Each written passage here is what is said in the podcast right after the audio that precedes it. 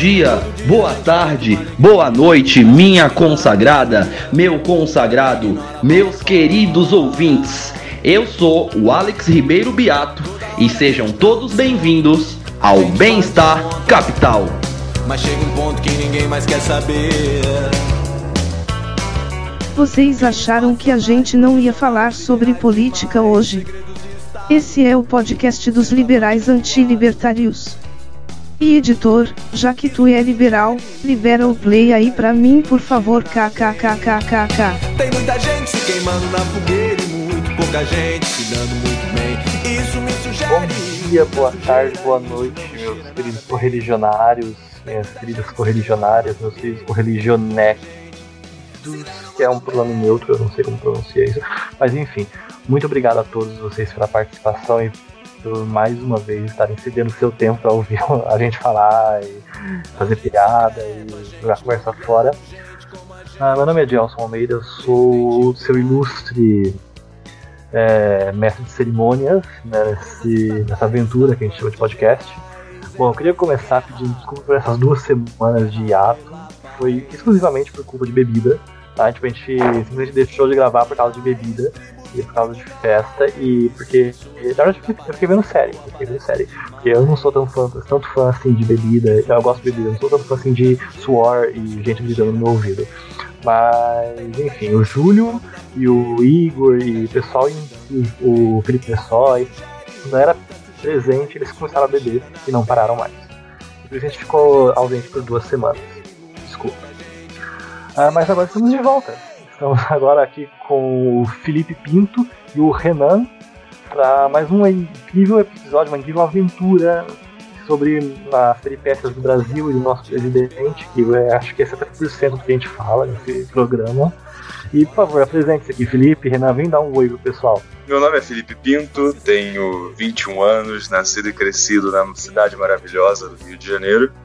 Atualmente estudo economia na Universidade de São Paulo, indo para o meu terceiro ano de muito sacrifício de contas e leituras diversas. Uh, e atualmente trabalho como estagiário é, em comércio exterior para uma representação de um governo estrangeiro. Acho que deixarei com essa linha. Esse sou eu, agora vou passar a bola para o Renan. Eu agradeço a bola passada e o convite para participar do podcast. Eu sou o Renan Trotti, não confundir com Trote, né, que é uma piada infame. E eu sou de Campinas, e faço ciências sociais em Araraquara com foco em ciência política. Basicamente é isso. Bom, vocês podem ver, a gente está nesse mar eclético, como sempre, o que é bom, que a gente quer realmente fomentar a discussão, fomentar o debate, e a gente consegue fazer isso apenas de uma forma interdisciplinar. Eu acho que ninguém aqui quer um debate onde todo mundo concorde, né? Então a gente tenta fomentar isso da forma mais eclética e interdisciplinar possível. E eu agradeço os dois por terem aceitado o convite. É, realmente é difícil tentar achar gente para achar horário para gravar, para marcar, tipo, realmente é complicado, gente. Mas eu tô feliz que todo mundo conseguiu. Agora, uma errata atrasada. Acho que faz uns um mês que a gente falou sobre isso, sobre o Enem, quando o nosso ministro da Educação estava fazendo coisas erradas. Ele, ele continua fazendo, mas enfim.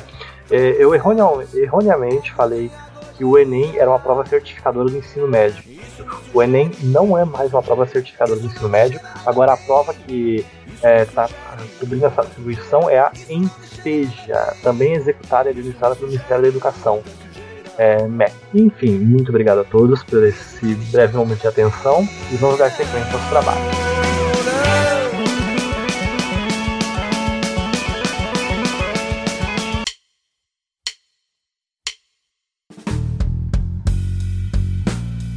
Já dizia Jefferson que o preço da liberdade é a eterna vigilância, então aproveite o próximo bloco para saber mais o que seus políticos têm feito.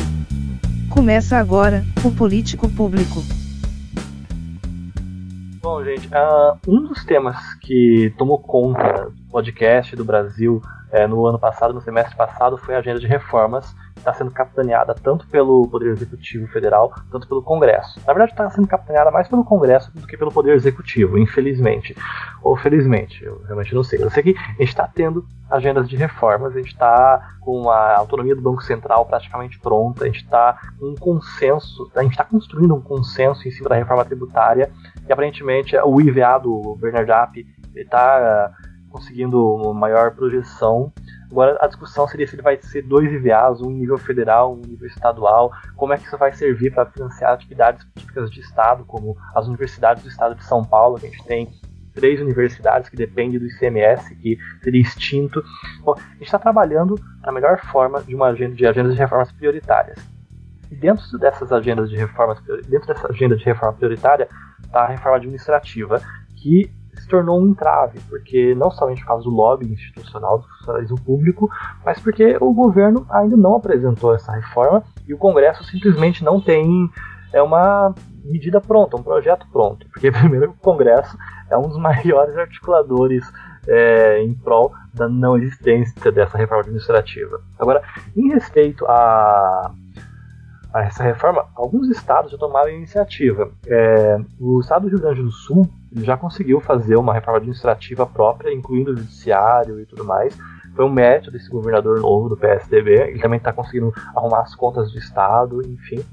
Agora, nível federal, isso é um pouco mais sensível. Por quê? Porque o problema, de, o descontrole de gastos, está em si no governo federal. Tem um artigo muito bom do Tenuri é, do INSPER sobre é, os impactos do socialismo público na, no orçamento federal. Ele prova que realmente o orçamento, é, o socialismo público municipal não é um problema. Na verdade, quando você compara o socialismo público municipal com a média de mercado, você vai ver que o socialismo público municipal recebe menos que a média de mercado. É um problema. No nível estadual, está mais é, nivelado. Eles recebem um bônus, mas é um bônus em torno de eu não lembro agora de quanto é, mas é um bônus aceitável dentro da faixa que deveria existir mesmo, um bônus salarial. E em nível federal é algo completamente surreal e desproporcional e que realmente faz jus a uma reforma. E só para você ter uma noção, a última vez que a gente fez uma reforma nesse sentido foi com o ministro Bresser Pereira. Na verdade, o Marcos Lisboa fala cotidianamente que o Brasil tem uma dívida de gratidão com o Bresser, porque ele que fez a reforma de Estado né, nos anos 90, se eu não me engano, e de fato a gente tem mesmo. Quando o assunto é administração pública, o Bresser é um nome que tem que ser ouvido, ele é um indivíduo que realmente sabe o que fala quando o assunto é administração pública. Mas está aqui, quando ele fala de indústria, a gente tem que bater palma e apenas sorrir. Enfim, enfim. Hoje, o problema principal é o gasto é, com o salário público no nível federal. Uh, como o Brasil está lidando com isso hoje? Bom, a gente tem o a PEC é, teto de gastos, que se a gente descumprir o teto de gastos nos anos seguintes, a gente vai limitar concurso e ter uns gatilhos de é, salariais de funcionalismo público. Em, outro, em paralelo, a gente tem a PEC emergencial, que é uma PEC que é, permite que governadores, chefes de executivo, eles possam se valer desses mesmos gatilhos da PEC de teto de gastos quando eles têm uma situação econômica desfavorável. Eles podem realmente decretar uma semifalência ou decretar uma falência do Estado e evitar esse cenário de renegociação de dívida pública, renegociação e etc. Uh, ah, e em contrapartida, tipo, essas PECs são para controle de gastos, mas tem a reformulação de todas as carreiras também para evitar que essas PECs venham a ser utilizadas, que esses mecanismos venham a ser utilizados. Essa é a natureza da PEC da reforma administrativa. Evitar, é, controle, evitar um descontrole de gasto público e facilitar a agenda e a administração é, dos tributos e do orçamento público em escala estadual, federal e municipal. Ok. Qual, qual o problema? Bom, o problema é que hoje uh, um dos lobbies mais efetivos que a gente tem em Brasília é o lobby do funcionalismo público. Para vocês terem uma noção, a bancada do funcionalismo público é a, a mais plural e eclética de todo o Congresso. Ela conta com aproximadamente 240 deputados, envolvendo representantes de todos os setores: judiciário, agências reguladoras, empresas públicas, do executivo, do legislativo. É a única bancada onde é, representantes dos professores conversam com representantes da bancada da bala, dos PMs. A única bancada onde petroleiros, conver, petroleiros conversam com demais setores oficiais do público, como judiciário. E, enfim, é uma bancada realmente eclética e realmente forte. E confrontar esse tipo de lobby, esse tipo de corporativismo, uh, é um problema, ainda mais com a desarticulação que é o governo Bolsonaro e que é o Poder Executivo hoje. Uh, como eu disse, o ministro Paulo Guedes ele ficou de apresentar uma proposta. Mesmo ano passado ele não apresentou, eles falaram que ia ser no começo do ano, não aconteceu até agora. Falaram que vai ser para a semana que vem, e particularmente eu estou cético quanto a isso. Uh, daí teve a questão dos atritos cotidianos, onde Paulo Guedes, o Paulo Guedes chama é, funcionários públicos de parasitas. Uh, depois ele se retratou falando que não que ele não disse que funcionários públicos são parasitas, mas que o Estado está ficando parasitário. Então essa retórica. E a gente tem que lidar com isso de uma forma, porque mano, a gente não pode demitir o Guedes. Mas talvez ele se demita. Mas voltando, voltando. O Guedes ele está valendo muito da proposta da PEC emergencial, que favorece esses gatilhos para um ajuste fiscal e reforça a regra de ouro. Ok. Gilson, eu, eu acho que eu teria algumas ressalvas em relação à sua fala. É, pode, na, falar, pode falar, favor. Falar, assim, em questão de claro, dois pontos. Primeiro, da capacidade articulativa do, do funcionalismo público. É verdade que quando você pensa em reformas macroestruturais, isso aparece de uma forma muito, muito clara. Né? Porque você tem uma união de toda a categoria em torno de uma pauta comum. E isso promove diálogos, mas, quando, mas via de regra, esses setores eles não são tão articulados. Né? Você vê isso, por exemplo, na reforma da Previdência. Né? Dentro da reforma da Previdência, cada um estava é, farinha pouca, cada um estava tentando garantir o seu pinhão. Então você não teve um. um só regime, é verdade.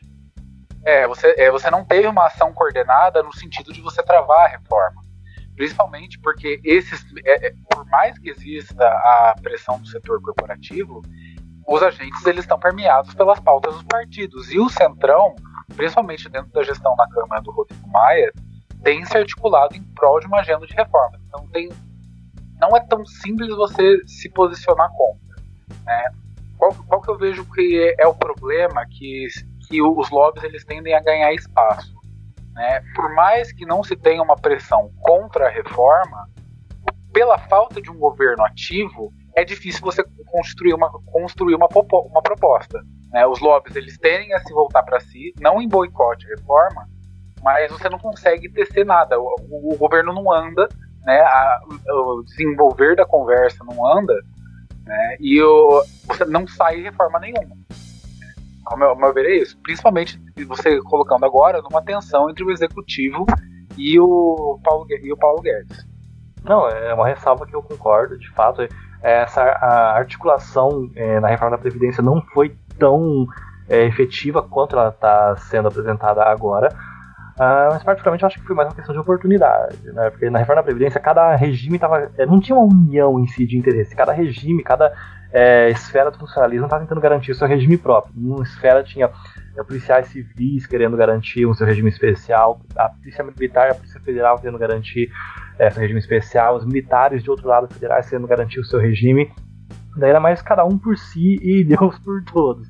Agora, nesse aspecto da reforma das carreiras de Estado, é um pouco mais. É, a discussão é um pouco mais ampla, mais genérica. Não precisa, não tem toda essa necessidade essa, chama, essa discriminação. No caso, é, não vai ter um preterido. Algumas carreiras vão ser mais beneficiadas, outras vão ser resguardadas, mas via de regra, todas vão sofrer em algum aspecto. Ainda mais se eles conseguirem é, unificar a, é, média salarial, que é uma das principais vontades dessa, da reforma administrativa, que é padronizar salário e padronizar benefícios.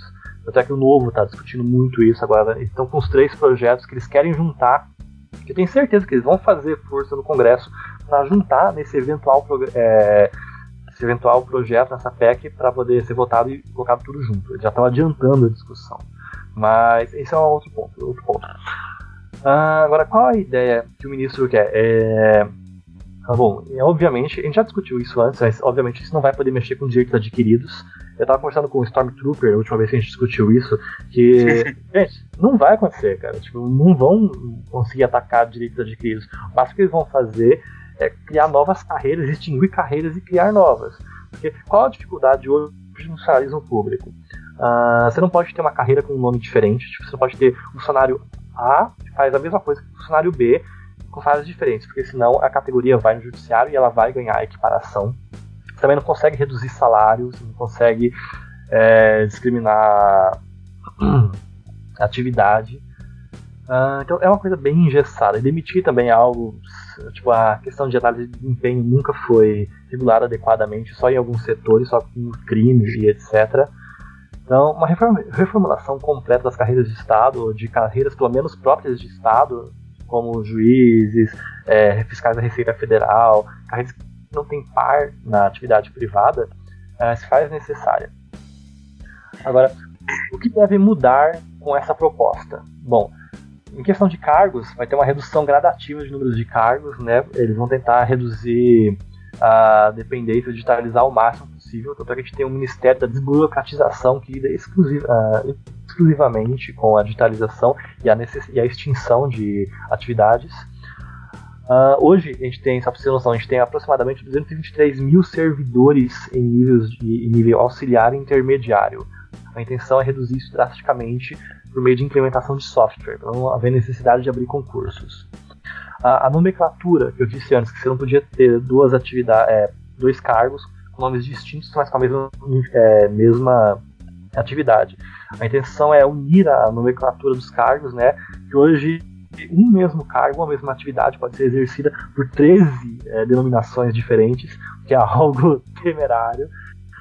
Uh, eu ver, concursos públicos, gente. A ideia aparentemente é padronizar concursos públicos, criar um portal é, especial onde vai ter todos os editais.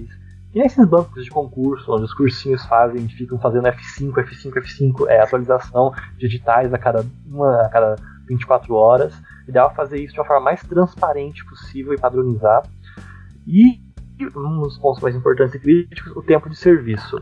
É, servidores novos não terão direitos à progressão automática hoje com a, com a promoção quinquenal ou os bônus é, decimal, os bônus de categoria.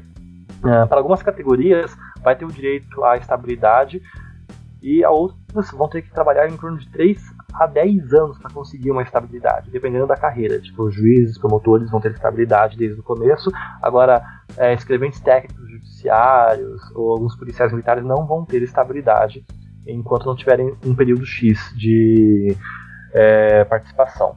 E tem outras questões que eu particularmente eu não acho que vão acontecer, tipo trainee, que nem o trainee cidadão, né, que o Guedes falou que estava pensando em implementar.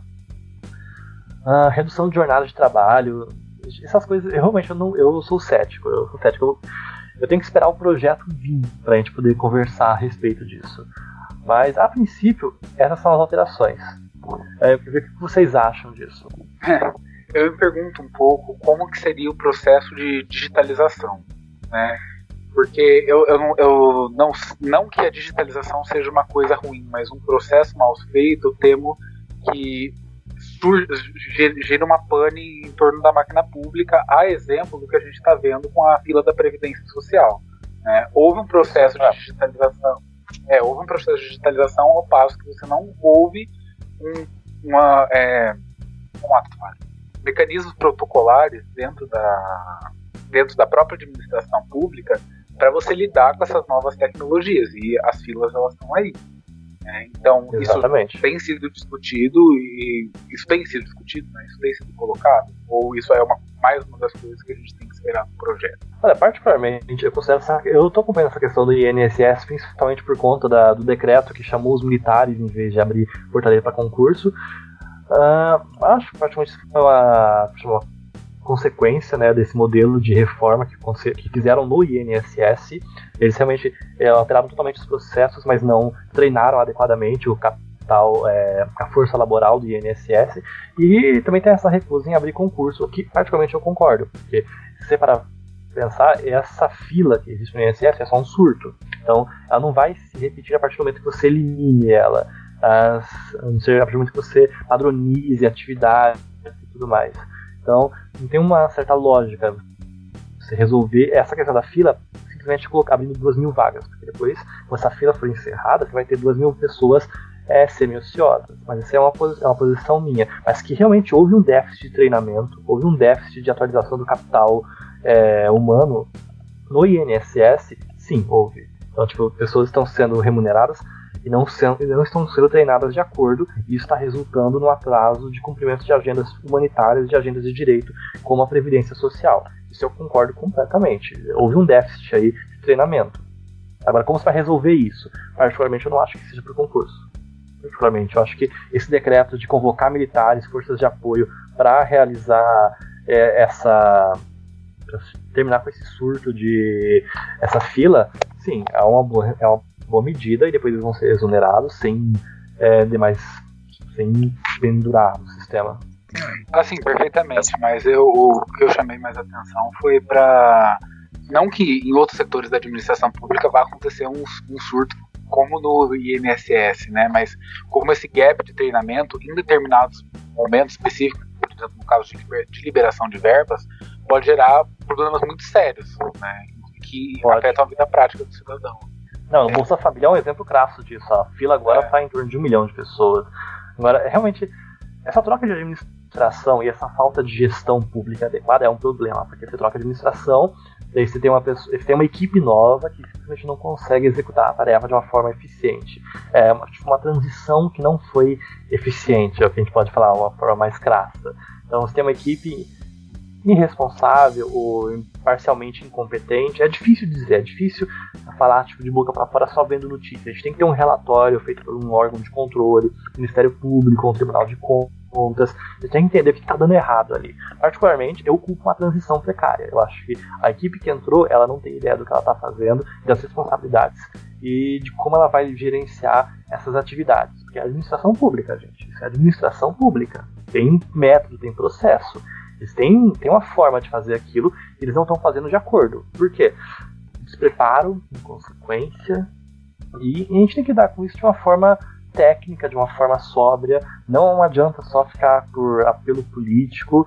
Mas, a princípio, a primeira coisa que eu sinto falta é de um controle do TCU em cima disso, é de um controle do Ministério Público em cima disso. E realmente acho que alguém tem que falar, não, a gente está dando errado. Vamos Nesse caso, eu defendo a judicialização, cara. Eu, eu defendo que as pessoas falem, não, o que está dando errado? Você tem X período para falar o que está dando errado e para apresentar um relatório, uma forma de resolver. É nesse aspecto que eu acho que a judicialização deveria servir. Órgãos de controle têm que usar o aparelho judicial do Estado para fazer uma medida coercitiva em prol de uma solução de uma reforma. Porque o que está acontecendo agora? as pessoas estão entrando com ações, elas estão judicializando os processos em vez de judicializar uma reforma estrutural. E, gente, isso é uma, uma bola de neve, isso dá errado, isso dá errado. Bom, é, essa reforma administrativa, eu vejo, assim, algumas problemáticas que ela vai gerar, mas, assim, de começo ela é boa é, no sentido de que a gente tem um governo deficitário e um governo deficitário que fica acumulando dívida e não se sabe até que ponto né, a gente é capaz de rolar essa dívida, é, pelo menos com juros viáveis. É, só que eu vejo algumas problemáticas nela que eu acho que, pelo menos por enquanto, não se está falando medidas boas para se coibir isso. Por exemplo, é, você tem a não abertura de novos concursos, ou pelo menos uma abertura menor de vagas para concursos. Isso vai gerar um choque de eficiência no governo. Esse choque de eficiência no governo, essa necessidade de uma maior, de uma maior produtividade do, do trabalhador unitário, ou seja, você vai ter que realizar o mesmo trabalho que você realizava antes, com menos pessoas. Esse choque, esse choque de eficiência, como vocês bem já falaram, está sendo tentado está tentando se realizar através de uso de tecnologia. É, mas um problema que eu vejo é que justamente pelo fato de você ter um direito adquirido, é, o, os servidores públicos vão se tornar uma população é, cada vez mais de pessoas que já estavam no serviço público antes, ou seja, pessoas com mais tempo de casa, normalmente pessoas com mais idade, que têm menos habilidade de lidar com esse tipo de sistemática. É, então, eu acho que isso é um gargalo nessa, nessa tentativa de tornar o serviço público mais eficiente, que vai ser interessante ver como o governo vai, vai lidar com isso. Uma outra coisa que eu acho interessante ressaltar sobre essa reforma é que acho que está óbvio para todo mundo que essa reforma vai cair sobre setores do funcionalismo público de modo diferenciado. Como, por exemplo, eu tenho um conhecimento pessoal maior sobre o judiciário E eu consigo dizer que no, eu consigo dizer que no judiciário grande parte do trabalho é realizada pelos servidores administrativos, pelos servidores da baixa casta, por assim dizer, do judiciário. Normalmente quem faz a maior parte do trabalho são essas pessoas e progressivamente, conforme você vai crescendo na carreira do judiciário, as pessoas realizam trabalhos menores. Vai ser interessante porque eu acho que justamente é, com a redução desse pessoal, não sei se você vai. Porque isso é de duas uma. Ou, quer dizer, tem três possibilidades. Ou você aumenta a produtividade dos setores do governo e vai continuar da mesma maneira, vai continuar funcionando numa produtividade é, parecida com a de hoje. Ou você vai ter de forma que uma menor, um menor número de servidores vai gerar cada vez maiores e maiores filas nos serviços públicos, porque eles não vão conseguir lidar com a quantidade de demanda que eles têm, porque justamente os servidores maiores, é, mais avançados na carreira, não querem pegar mais trabalho. Ou você vai ter que ter, o que eu acho que é o mais improvável, que esses servidores das, das maiores castas dos governos, das administrações públicas, venham a pegar mais trabalho para fazer. Porque eu acho que um grande problema do governo, da administração pública no geral, é que o trabalho é mal distribuído. Ele fica, ele recai muito sobre os servidores mais básicos e conforme você vai progredindo na carreira do governo, é, você tem menos trabalho. Então, isso é uma série de problemáticas que vão recair sobre essa reforma. E além disso, tem todo o problema de primeiro passar essa reforma. Né? O presidente Bolsonaro é um presidente muito combativo, é, o ministro da Economia não ajuda, chama os servidores de parasitas e basicamente parece que o presidente e o ministro da Economia são melhores em unir a oposição à reforma do que propagar a sua aprovação. Então, acho que é uma série de dificuldades que o governo vai ter que enfrentar, mas eu acho que são dificuldades que o governo tem que enfrentar se quiser lidar com, com desbalanços na sua folha de pagamento, se quiser lidar com uma lógica de manutenção do teto de gastos. É, acho que fica por aí o meu comentário sobre todo esse prospectivo de reforma administrativa. Não, mas uma coisa interessante é que, primeiro, a gente não tem um projeto de reforma ainda. A gente não foi apresentado. Mas dizem que vai acontecer, dizem que vai acontecer. Até agora a gente só tem esses projetos paralelos espartos, né? Tipo, o Novo tem alguns, o PSDB tem outros, mas tudo vai ser aparentemente votado no mesmo na mesma oportunidade, vai ser juntado, vai ser adensado. Agora, o que se fala do judiciário é um ponto interessante, porque o judiciário, além de ser uma das categorias mais unidas e mais corporativistas, é uma categoria que simplesmente pode dizer não, né? Porque é, além de ser um poder republicano, eles também são funcionários públicos, eles podem se auto-regular é, em alguns aspectos. A questão é, eu estou vendo em alguns é, tribunais, o Tribunal de São Paulo particularmente, um grande uma grande recepção à digitalização. Tipo, primeiro que o Tribunal de São Paulo é o maior tribunal do mundo. O Tribunal é, Justiça Estadual de São Paulo é o maior tribunal do mundo. Ok, a gente está trabalhando muito forte, é, e também um orçamento cabuloso, cara.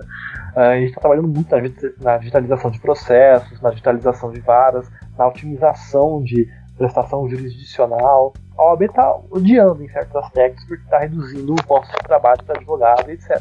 Mas, via de regra, isso vira ganho de produtividade, isso vira melhoria no acesso à justiça. Então, eu não posso falar que o judiciário está contra a reforma. Realmente eu não posso falar. O judiciário é um dos poderes que está mais é, proativos na adoção de processos de digitalização, de melhoria de desempenho. Isso eu realmente eu posso afirmar. Qual o problema? O problema é que isso não está sendo refletido em salário. Eles não estão aceitando abrir mão de um único centavo em questão salarial. Eles estão aceitando melhorar processos? Estão. Questões salariais, eu não vi ninguém abrir mão de nada ainda. Ok? Então esse é um pontinho que a gente tem que chegar a discutir. Até que ponto o salário de funcionalismo público, em especial o salário do judiciário, impacta nas contas públicas nível estadual e federal. Uh, agora, o artigo do Tenuri que eu falei se chama A Evolução, Diferen... a evolução do Diferencial Salarial Público-Privado no Brasil, por Gabriel Neymer Tenuri e o Naércio Menezes Filho. Os dois são do INSPER. Verdade, o Tenuri agora está na FGV e o Naércio continua sendo professor do INSPER. Antes ele professor da USP. Mas enfim, esse é um artigo sensacional de 41 folhas. Ele, demonstra bem a discrepância entre os salários da iniciativa privada e os salários da, de carreiras públicas, mesmo carreiras públicas de Estado.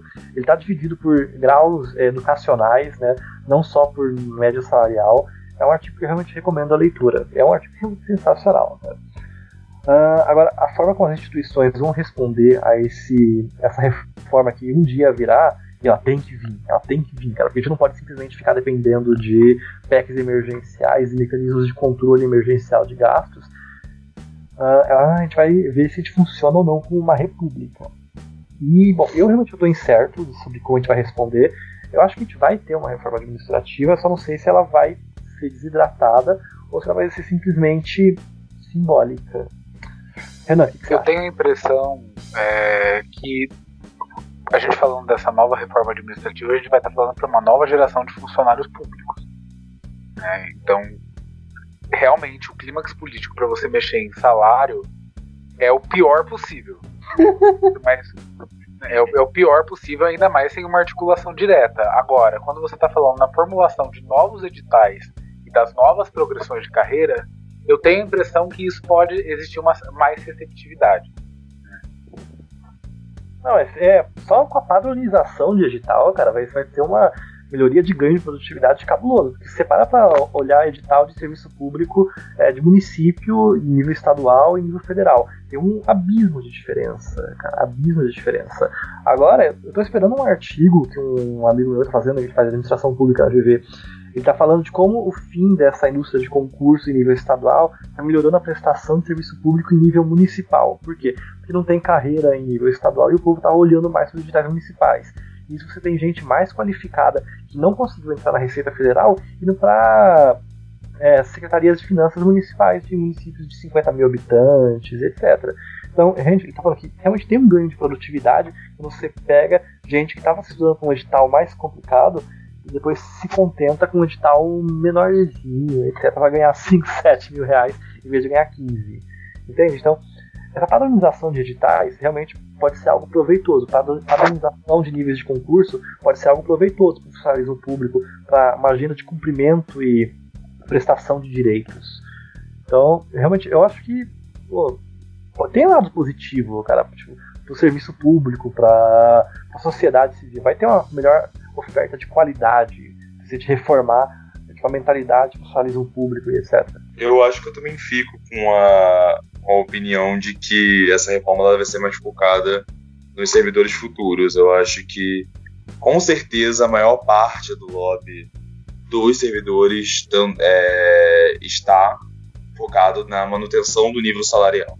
É, com certeza isso vai ser uma pressão que eu acho que o governo no momento não consegue quebrar. Então acho que a gente não vai ter reajustes de salários grandes na, na, na, atual conjuntura, mas eu acho que essa reforma deve focar, e provavelmente ela vai focar, numa, num ajuste progressivo é, na, nas gerações de servidores públicos em termos tanto numerários, da quantidade de servidores se reduzir, até porque a gente tem muitos servidores no Brasil, é, pelo que eu me lembro, eu já olhei alguns gráficos e outras coisas, a gente tem ma muito mais servidores do que países, é, do que outros países, se comparados, né, servidor por população é, a cada a cada número X de habitantes.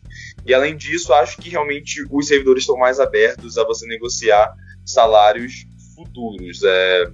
Mas uma coisa que eu acho que vai ser problemática e que eu acho que talvez seja discutida vai ser essa tentativa de negociação da estabilidade que o Guedes está propondo.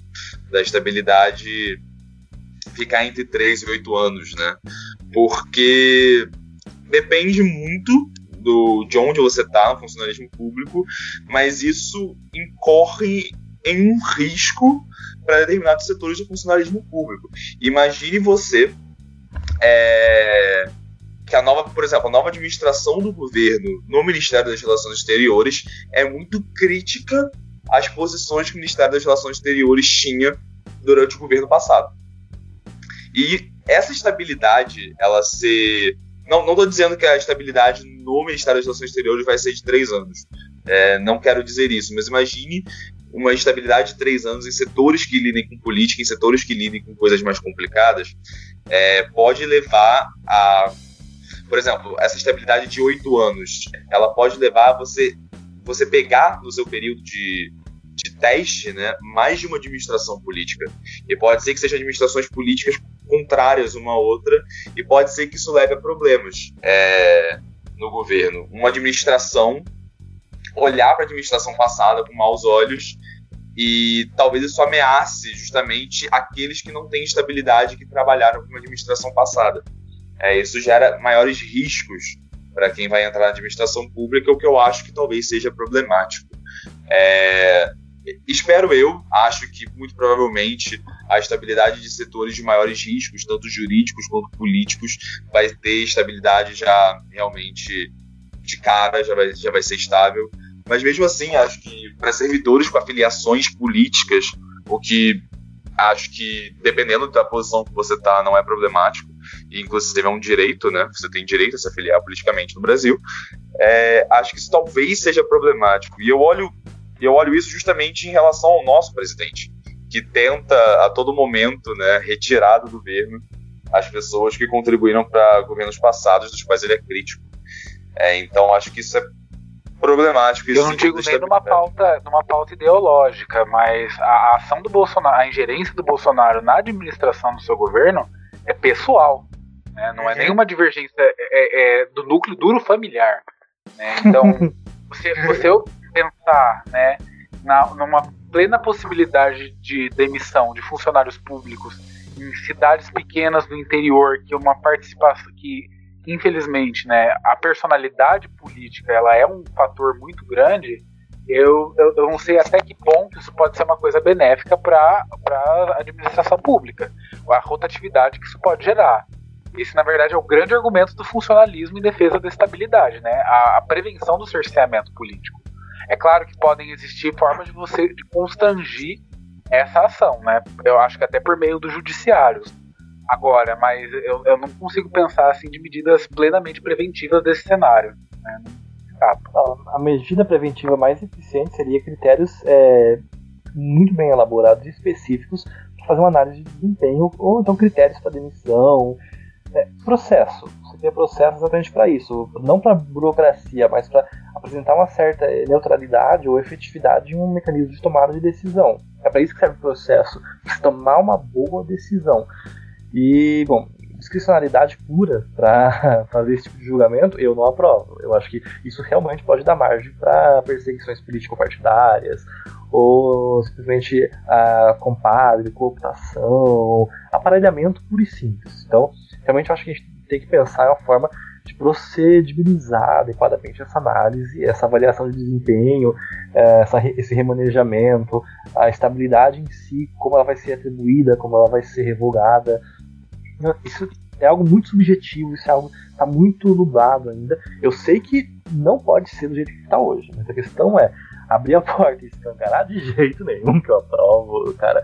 Isso é algo que eu vou ler assim que esse projeto sair, mas ele não saiu ainda e por hora eu tenho um certo receio de como vai ser feito. E só para responder vocês dois, dentre tipo, deixar livre discricionário e manter do jeito que está hoje, eu prefiro manter do jeito que está hoje.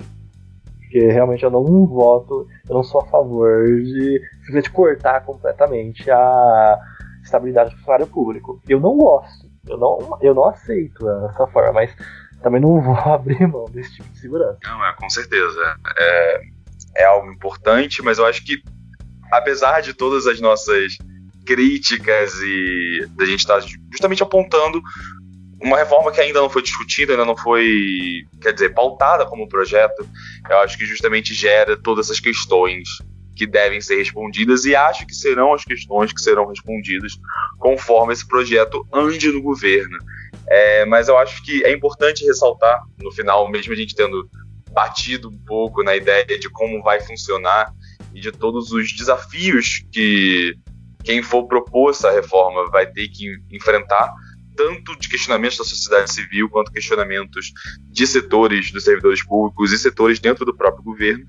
É, acho importante ressaltar que essa reforma, ela julgo ela como necessária, eu julgo ela como importante para a manutenção das contas públicas brasileiras, que justamente geram geram toda uma série de problemas para a economia do país. Então, ela tem que acontecer.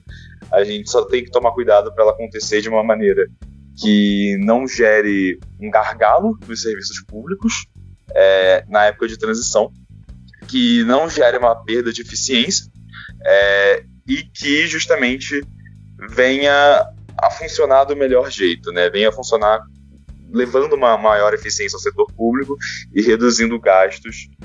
É, acredito eu que no longo prazo, acredito eu que no curto prazo isso não vai ocorrer.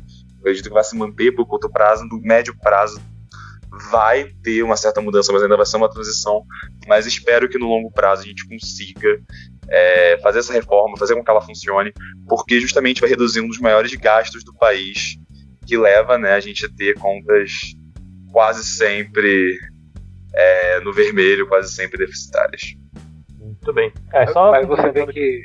Vai lá, fala, fala. Só teria uma dúvida que você diz em questão da necessidade de uma, de uma reforma para se fechar as contas. A gente está falando de um cenário emergencial das contas públicas pelo cumprimento do teto, ou você está pensando da, da constituição mesmo do orçamento no médio e longo prazo?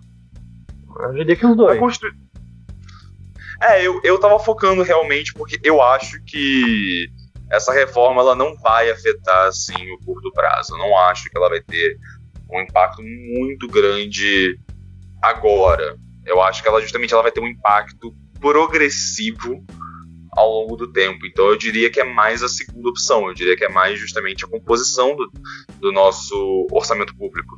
Eu não acho que ela vai ter um grande impacto agora. Eu acho que a gente já está tomando ações é, no sentido contracionista da palavra, no sentido de ação do governo, para tentar evitar esse déficit a curto, a curto prazo. Mas eu acho que essa reforma ela vai vir para solucionar esse problema no longo prazo, não no curto. Capacidade de investimento também, né? Porque hoje em dia ah, o orçamento do governo está completamente vinculado a gastos obrigatórios, como salário, folha de pagamento, obviamente, né? E investimentos em saúde, educação e previdência. Agora, nível federal isso não é tão forte, agora em nível estadual isso é muito forte. Tipo, é a questão orçamentária e folha de pagamento em nível estadual é muito mais complexa e complicada do que em nível federal. Mas isso é caso a caso, isso é caso a caso. Aí é só para complementar uma coisinha que o Felipe falou. É, em idade, é, a gente tem, se a gente pega os brasileiros em idade laboral, né, em idade ativa, a cinco brasileiros é, em idade laboral, um é funcionário público. Então, tipo, essa questão ela realmente é de interesse público, é de interesse ter uma representatividade. A gente fica aqui falando de lobby, lobby, lobby, mas é uma atividade legítima. Essas pessoas, funcionários públicos, eles têm que ser representados. Eles são um quinto da atividade laboral profissionais no Brasil. A questão é que é desproporcional. Em alguns aspectos, é uma categoria super representada. Uma categoria que não precisa assim, de tanta representatividade ou de tantos benefícios. Mas que é legítimo, é, ninguém aqui está deslegitimando o funcionalismo público, gente. Eles têm total direito de se organizar e se representar politicamente no Congresso, em uma Assembleia Estadual, numa Assembleia Municipal. Isso é direito deles. A questão é como você dialoga esses interesses. Como você dialoga os interesses de uma categoria com um orçamento público que tem que ser a toda a sociedade. Então, tipo, a gente não está demonizando o funcionalismo público, gente, de forma alguma, de forma alguma. Eles são os principais responsáveis por uma agenda de cumprimento, execução e promoção de direitos e garantias e toda essa conversa que vocês estão acostumados. Mas a questão é, tem que ter uma ponderação e tem que ter um crivo técnico.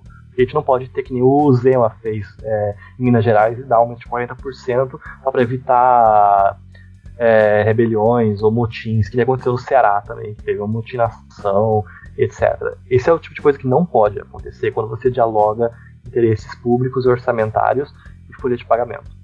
Ok? Agora vamos para a segunda parte, esquenta de eleições municipais. Isso aqui vai ser zona, gente. Isso aqui vai ser zona. Ah, que delícia! É. Beleza, maravilhoso, maravilhoso.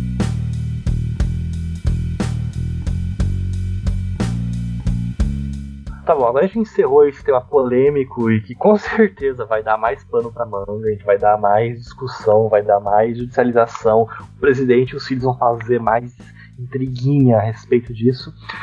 Mas agora a gente vai fazer para outro ponto que também vai ter mais intriguinha e provavelmente mais picuinha presidencial, que são as eleições municipais desse ano. Vai fazer um pré-esquenta e não se preocupe. A gente não quer discutir agora que vai acontecer em cada capital, etc. A gente faz só um esquenta, tipo, é, o que já aconteceu no país nos últimos anos, no último cenário político, e como chegamos até aqui, e o que a gente deve esperar nas próximas eleições municipais que vão acontecer. Bom, uh, o Brasil está passando por uma série de mudanças na, no contexto político, na representatividade. Alguns grupos políticos tradicionais, como o Partido dos Trabalhadores, e outros grupos mais tradicionais ainda, como o PSDB, o PMDB, etc., estão perdendo uma certa força, uma certa representatividade. E isso a gente está tendo mais movimentos políticos que estão exercendo uma renovação e é, exercendo representatividade de uma forma paralela é que é a mesma coisa que os sindicatos faziam antes, que os centros estudantis faziam, faziam antes. Agora a gente está vendo isso na parte da sociedade civil de forma muito mais organizada. A gente tem tipo livros, a gente tem o Renova BR, a gente tem a tem uma série de coletivos que não se é, não são partidos políticos em si, mas eles buscam fomentar lideranças políticas que vão se vincular a um partido obrigatoriamente, não é? Então a gente tem todo esse cenário de novas lideranças surgindo, novas representatividades, e nisso a gente tem que fazer, tem que eh, entender como essas novas lideranças, como essas novas, esses novos posicionamentos políticos vão enfrentar agendas antigas e agendas mais tradicionais. Bom, a gente está vendo isso de uma forma bem efetiva aqui em São Paulo, onde a gente tenta, a gente tem o Partido dos Trabalhadores, que é um partido muito forte, e o PSDB, que também é um partido muito forte, mais no governo, mais no interior do que no município. E é, a gente tenta ver como essa dicotomia funciona. Porque, para quem não sabe, tipo, São Paulo é muito heterogêneo politicamente. É muito difícil um prefeito se reeleger aqui, é muito difícil um prefeito se reeleger aqui, porque a gente não tem exatamente um rosto, a gente não tem uma preferência bem delimitada. a gente também não é pragmático, cara, porque eu realmente não posso falar que a gente é pragmático. Mas é, as nossas preferências políticas não são bem desenhadas. É, isso, a gente é um partido que vota no Dória no primeiro turno, mas que votou no Haddad, que votaria, que votaria na Marta agora de novo, que votaria no Márcio França, que tem o Russomano que sempre capitaneia pesquisas. Então, São Paulo é um termômetro político sui generis. E a gente, quando a gente vê hoje como é a discussão política no ambiente municipal de São Paulo, a gente percebe que está repleto de incerteza e a gente não consegue entender quais as preferências da sociedade. Porque, no lado, a gente tem o PT tentando forçar uma agenda de radicalização e tentar forçar uma narrativa de para a rua, vamos não reconhecer, vamos deslegitimar atividades políticas X e Y, que é bom, que eles fazem cotidianamente. De outro lado, a gente tem posturas mais reformistas e posturas mais conservadoras. E, bom, a gente não entende o que está acontecendo. Mas, via de regra, é, essa questão da radicalização não estava surtindo tanto efeito até o presidente começar a engatar essa agenda de radicalização. Agora, particularmente eu não entendo porque ele faz isso. Eu acho que é só para criar polêmica e fomentar uma agenda de campanha municipal para os correligionários dele. Porque realmente é, ele, ser, ele foi eleito nessa campanha de radicalização, ele foi eleito nesse discurso polarizado e em favor de populismo e etc, populismo de direita, diga-se. E eu, particularmente, acho que ele está tentando reforçar essa discussão para poder favorecer é, o, é, agentes políticos do eleitorado dele, desse novo partido que ele não vai conseguir fundar, graças a Deus, nessa eleição, nessa eleição. Mas veja bem, eu acho que assim, o que mais chama atenção no Bolsonaro em relação às eleições municipais é justamente a sua ausência. É, você não vê, você vê o que o Bolsonaro fez em relação ao seu partido nesses dois últimos anos de governo foi uma coisa assombrosa. Né? Eu, eu, nunca vi alguém, acho que eu nunca vi se teve precedente numa história política de um partido que aumenta 200% de tamanho e se desmancha um ano depois. Né? Praticamente, você não tem, você viu que o próprio Bolsonaro e a família dele abafando potenciais lideranças dentro do partido que iriam disputar essas eleições municipais, que seriam os grandes cenários né? Você vê quem, quem seria o, quem seriam os nomes para as capitais? A Joyce, o Major, né? O, o bolsonarismo abre espaço para além do Bolsonaro e dos seus filhos. Eu acho que não sei se o bolsonarismo vai ser a principal força política dessas eleições. Né? Não, não, não tenho as minhas suspeitas. Eu também tenho, eu também tenho. Eu também, é, eu tô eu também posso falar que eu estou satisfeito em, em, afirmar que não vai ser o lulopetismo, porque o Lula ele não tem candidato. cara. Ele tá tentando puxar a Marta e tá fazendo uma aliança Marta, Márcio França, etc. E não tá conseguindo porque o Haddad também não quer capitanear. Enfim, é, a base política municipal do PT em São Paulo não está muito bem desenhada. Eles não têm um cacife, eles não têm um candidato em si. Então, essa polarização que teve nas eleições é, presidenciais do ano passado, eu entendo que a gente não vai ter de novo. E eu espero que a gente nunca mais tenha. De verdade. Eu realmente espero que a gente comece a convergir, a discutir, a dialogar a partir de um centro, a partir de consenso. Eu, eu espero que a gente comece a construir consenso, cara, para falar a verdade. Mas eu estou muito satisfeito em entender que esse, essa, esse radicalismo ele não está conseguindo ser ativado, esse nós contra eles não está conseguindo ser ativado da forma que essas lideranças tradicionais, como o Lula, o Bolsonaro, até o Dória desistiu dessa agenda, cara, ele está muito mais quietinho agora. Mas enfim, eu estou muito feliz que essa agenda de radicalização não está sendo ativada de uma forma adequada, de uma forma eficiente. Agora a questão é, sem essa agenda de radicalização, a gente tem que partir para uma liderança que vota pelo consenso. A gente não tem essas lideranças agora. Quem a gente tem que pode fazer isso aqui em São Paulo, no município praticamente? A gente não tem. Agora, em outras capitais, a gente tem lideranças regionais. Isso varia de acordo com os municípios, etc. Que eu não tenho tanto conhecimento assim, porque eu só acompanho São Paulo, Rio de Janeiro e etc. Mas a forma como a gente vai construir essas novas lideranças, a forma como a gente vai construir essas personalidades que vão dialogar com diversos entes, é algo que a gente tem que analisar, cara, porque praticamente eu não acho que o radicalismo volta.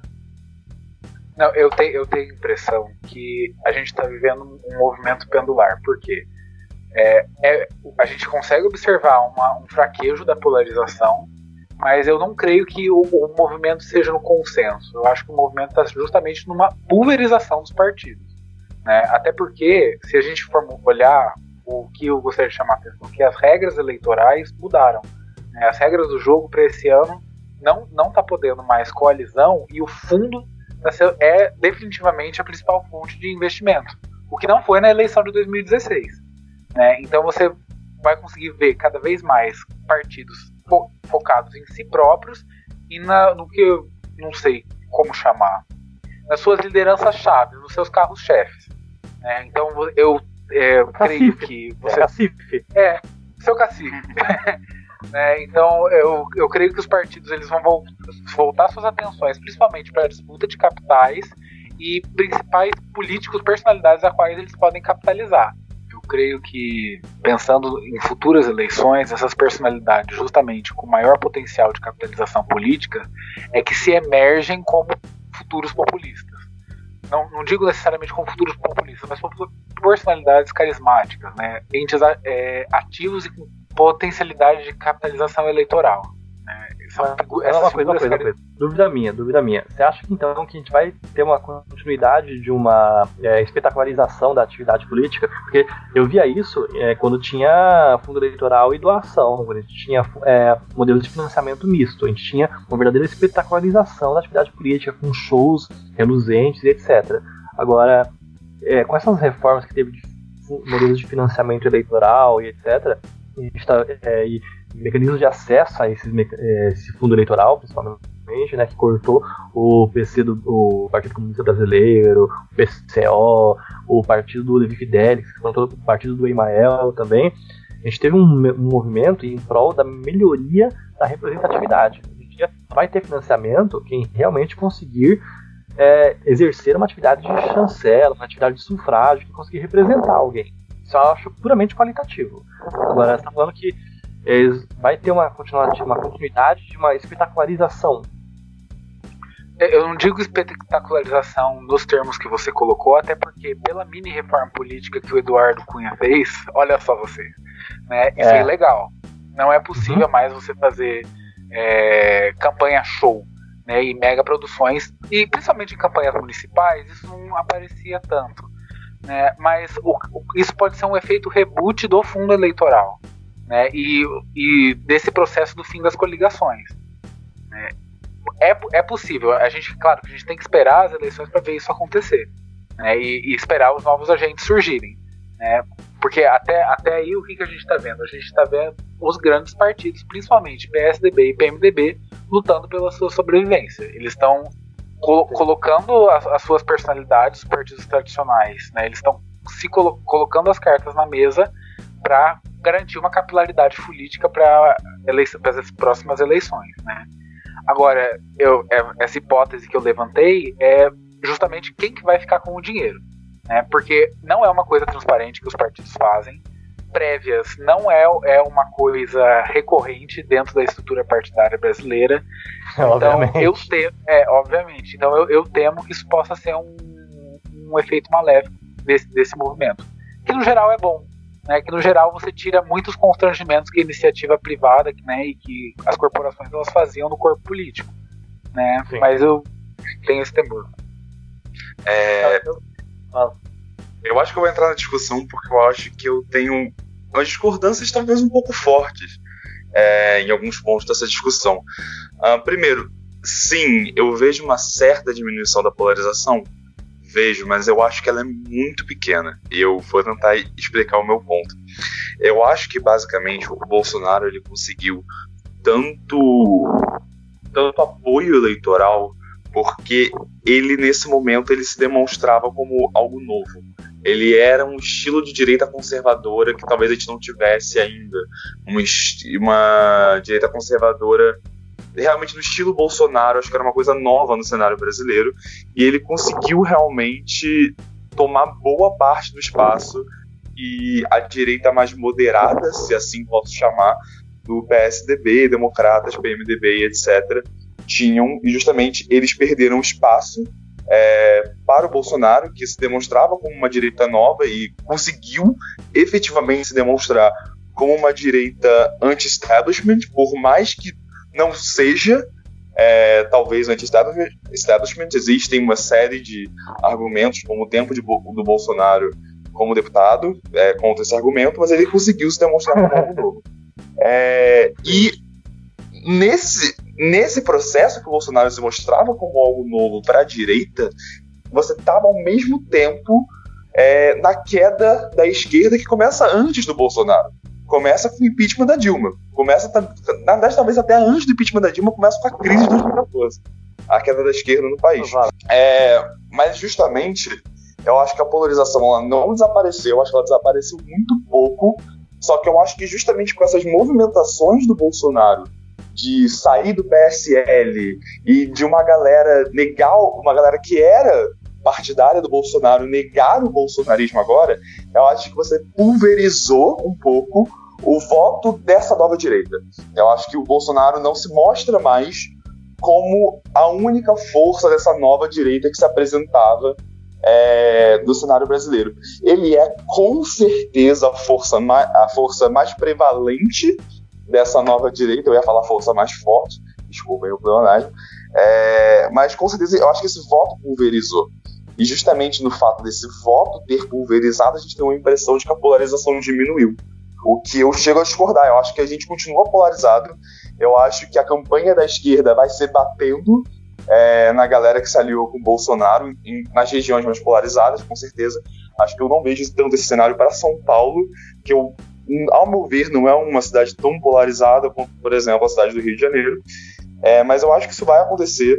E justamente, por exemplo, focando no Rio, você tem o candidato do PSL, que provavelmente vai ser é, apoiado pelo Bolsonaro, e você tem talvez o candidato do governador Wilson Witzel, que pode ser outro candidato, provavelmente vai ser, porque você tem, tem é, várias instâncias de conflito entre o Wilson Witzel, que provavelmente, inclusive, vai ser candidato a presidente em 2022, e o Bolsonaro. então, você tem toda essa lógica que eu acho que justamente por isso a polarização não diminuiu, mas ela ficou um pouco mais discreta, ela está se escondendo um pouco mais agora. Mas ainda acho que o Bolsonaro é muito forte e ainda acho que ele vai eleger muitos prefeitos só com apoio, declarando apoio. Eu ainda acho eu... que ele consegue muitos municípios com isso. Eu concordo, assim. eu concordo em parte, concordo em parte, mas eu então vou discordar da parte que você fala que o bolsonarismo é o maior movimento político hoje. Eu não concordo com isso. Eu acho que um dos maiores movimentos políticos do espectro da direita não é mais o bolsonarismo, que é esse conservadorismo barra fundamentalista barra reaça. Eu acho que hoje um dos principais movimentos políticos da direita é um reformismo barra reaça barra tipo lavajatismo. Se eu fosse chamar, eu chamaria de lavajatismo. né, que a gente, já, gente já chamou assim antes, eu acho que tem uma, uma linha tênue entre quem é bolsonarista e quem é lavajatista, quem é tipo esse conservador fundamentalista barra reaça e quem é realmente um reformista barra conservador barra eventualmente reaça. Então acho que não, há um certo uma, há uma certa linha que diferencia quem apoia o Bolsonaro e quem apoia o Sérgio Moro, que é o messias do lavajatismo, diga-se. Talvez também seja um candidato à presidência daqui a três anos. Mas eu concordo com todo o resto que você disse. Concordo com todo o resto que você disse. Renan, você ia falar alguma coisa, eu te cortei, desculpa. Não, é, então, é, eu gostaria só de fazer uma diferenciação, é que não dizendo que o Bolsonaro ele não seja uma força política, né, mas justamente para preservar essa distinção, o que, que é o núcleo duro do bolsonarismo e o que foi o Bolsonaro numa eleição, num cenário eleitoral contra o PT. Né? Por que, que eu falo que não estaremos vivendo uma eleição polarizada? Eu trago isso com a eleição de 2016, que foi num contexto de impeachment. Né? Aquilo foi uma eleição polarizada porque você tinha o PT e qualquer coisa que não fosse o PT, né, o polo que não fosse o PT, você existia uma tendência política para aquele lado. Então eu não vejo uma, repetindo esse fenômeno, né? Seja inversamente com o bolsonarismo ou o Bolsonaro como grande as grandes prefeituras, até pela falta de articulação dentro do próprio partido do presidente. Né? Então, eu, nesse sentido que eu, é, que eu vejo que uma, uma polarização minguada, né? que dentro, pensando precisamente nas prefeituras, são ecossistemas relativamente diferentes, eu posso dizer assim, eleitoralmente falando. As lideranças locais, elas estão presentes de uma forma, elas estão presentes de uma forma ou de outra. É claro que sim, existe o bolsonarismo e é claro que sim, existem novas lideranças vindo com, com o Bolsonaro e isso tem um impacto na prefeitura. Eu acho até interessante contrastar isso dentro da própria direita tradicional, que é o que a gente poderia chamar de o status quo das prefeituras, né? É, uhum. quem, hoje, se você vê, inclusive demograficamente, as prefeituras são PSDB, PMDB e o que restou, assim, mais ou menos o PT e, a, e essa esquerda mais ou menos difusa, mas é, as grandes forças é o PSDB e o, PM, e o MDB, é. né? E MDB, PSDB. não, MDB tem a maior base municipal do país, cara. MDB é a maior base municipal. verdade. É, então, não é à toa. Eles têm uma. A, a burocracia partidária, nem, principalmente você levando em conta eleições municipais, tem um potencial de articulação muito grande. Uhum. E eu, eu acho que isso é um grande um fator para se prestar atenção. Agora, como isso vai reagir novo, a esses movimentos que o próprio que o próprio Gelson ressaltou, né? Eu acho que essa vai ser a grande novidade que a gente vai ver, né?